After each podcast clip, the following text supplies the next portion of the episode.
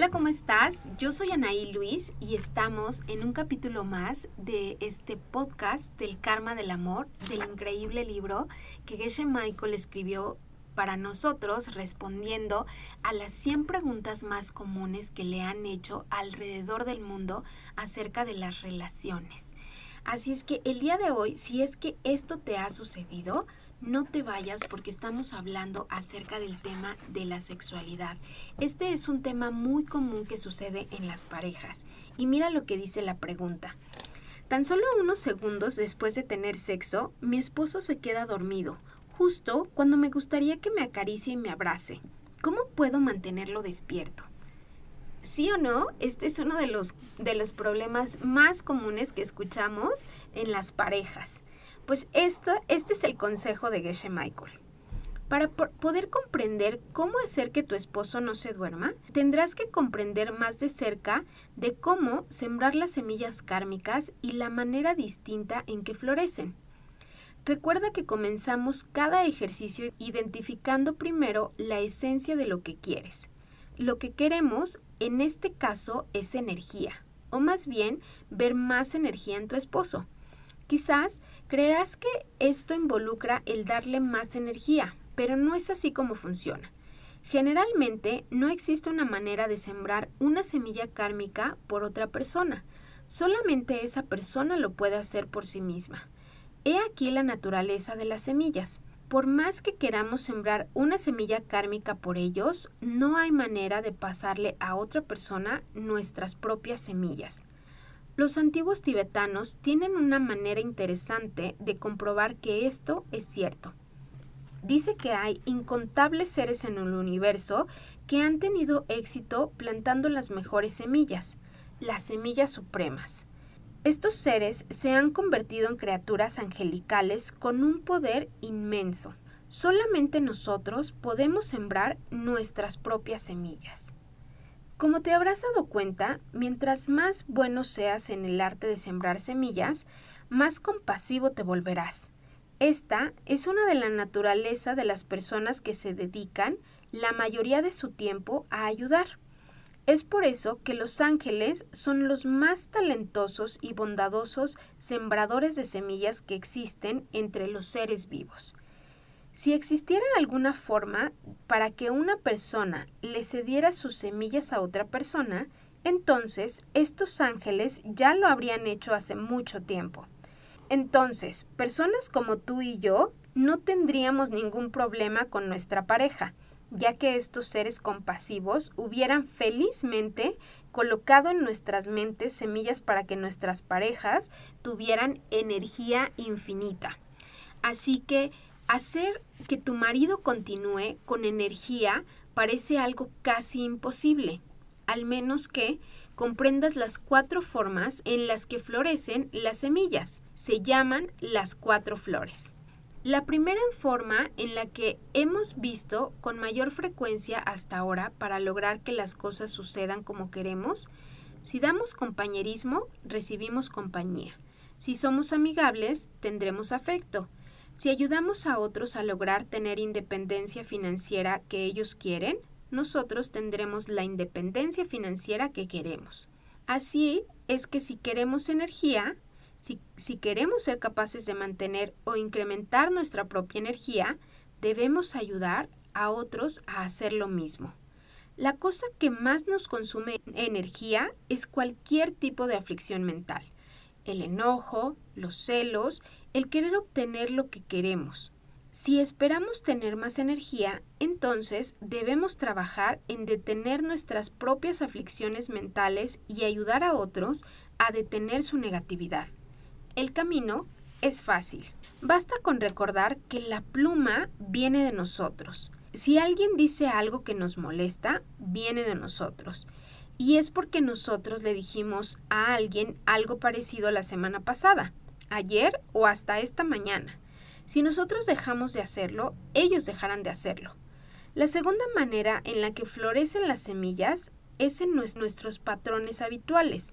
Podríamos tener miedo al decir nuestra primera mentira seria, pero la segunda vez mentiremos con más facilidad y mentir pronto se convertirá en un hábito.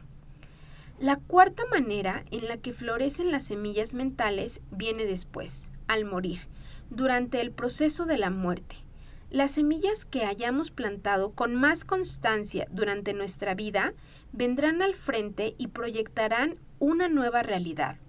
Estas semillas son la misma clase de semillas que crearán los próximos cinco minutos de tu vida y las próximas cinco líneas que leerás en este libro. Al morir, el potencial de ciertas semillas dentro de nosotros se multiplica mil veces más, lo suficiente para crear un nuevo mundo, aunque son consideradas como una clase de semillas distintas. Si, por ejemplo, hemos mentido con frecuencia, nos encontraremos en una vida donde la gente constantemente intenta engañarnos. Sin embargo, la tercera manera como florecen las semillas, que es la que nos interesa, para el caso de tu esposo, esto es algo que ya mencionamos en la pregunta 3. Podemos llamarlo el efecto ambiental de las semillas kármicas. Si, por ejemplo, mentimos con frecuencia, comenzaremos a observar que la gente que nos rodea miente. Cuando viajo con frecuencia me encuentro con personas que quieren saber por qué la corrupción gubernamental es un problema tan grande en su país. Y esta es la respuesta. Esta parte explica cómo aumenta el nivel de energía de tu esposo sin cederle nuestras semillas.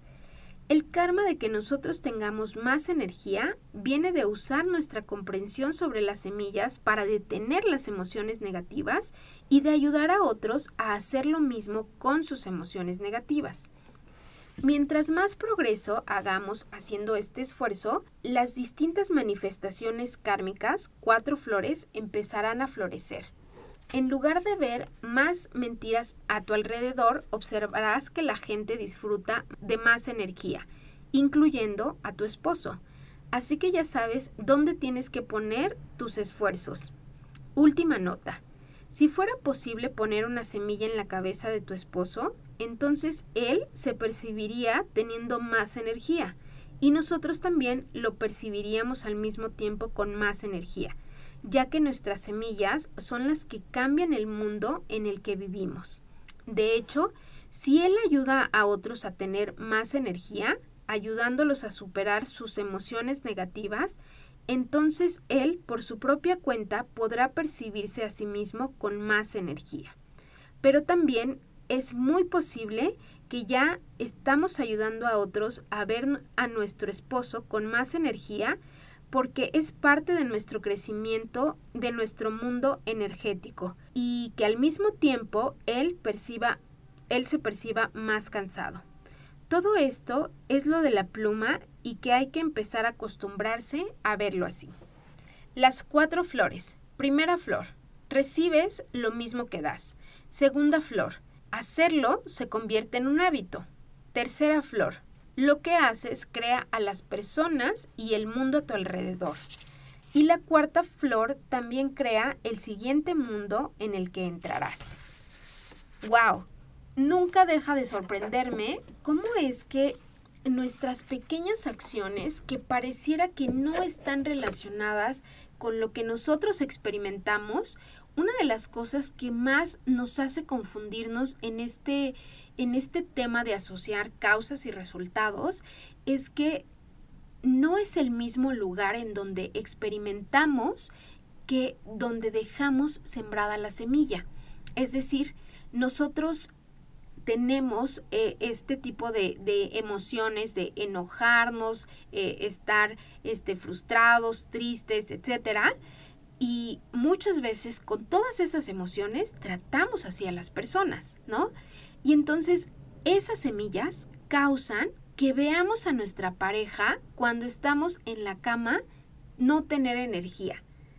Es casi imposible que podamos deducir que las causas de tener una pareja que, que, no tiene energía en la cama vienen de que nosotros gastamos nuestra energía en esas emociones negativas, ¿no? O sea, es importante por eso que estemos eh, escuchando una y otra vez este podcast para que podamos, uno, familiarizarnos con esto de la pluma que nos explica claramente de dónde viene el mundo que experimentamos. O sea que nosotros estamos proyectando esas semillas que crean toda nuestra realidad. Y segundo, yo les puedo decir que he leído varias veces este libro del karma del amor y luego hay preguntas que pareciera que las estoy escuchando por primera vez. La, las he compartido con amigos en clubes de lectura, este, en grupos de estudio y cada vez que vuelvo a leer este libro aprendo cosas nuevas.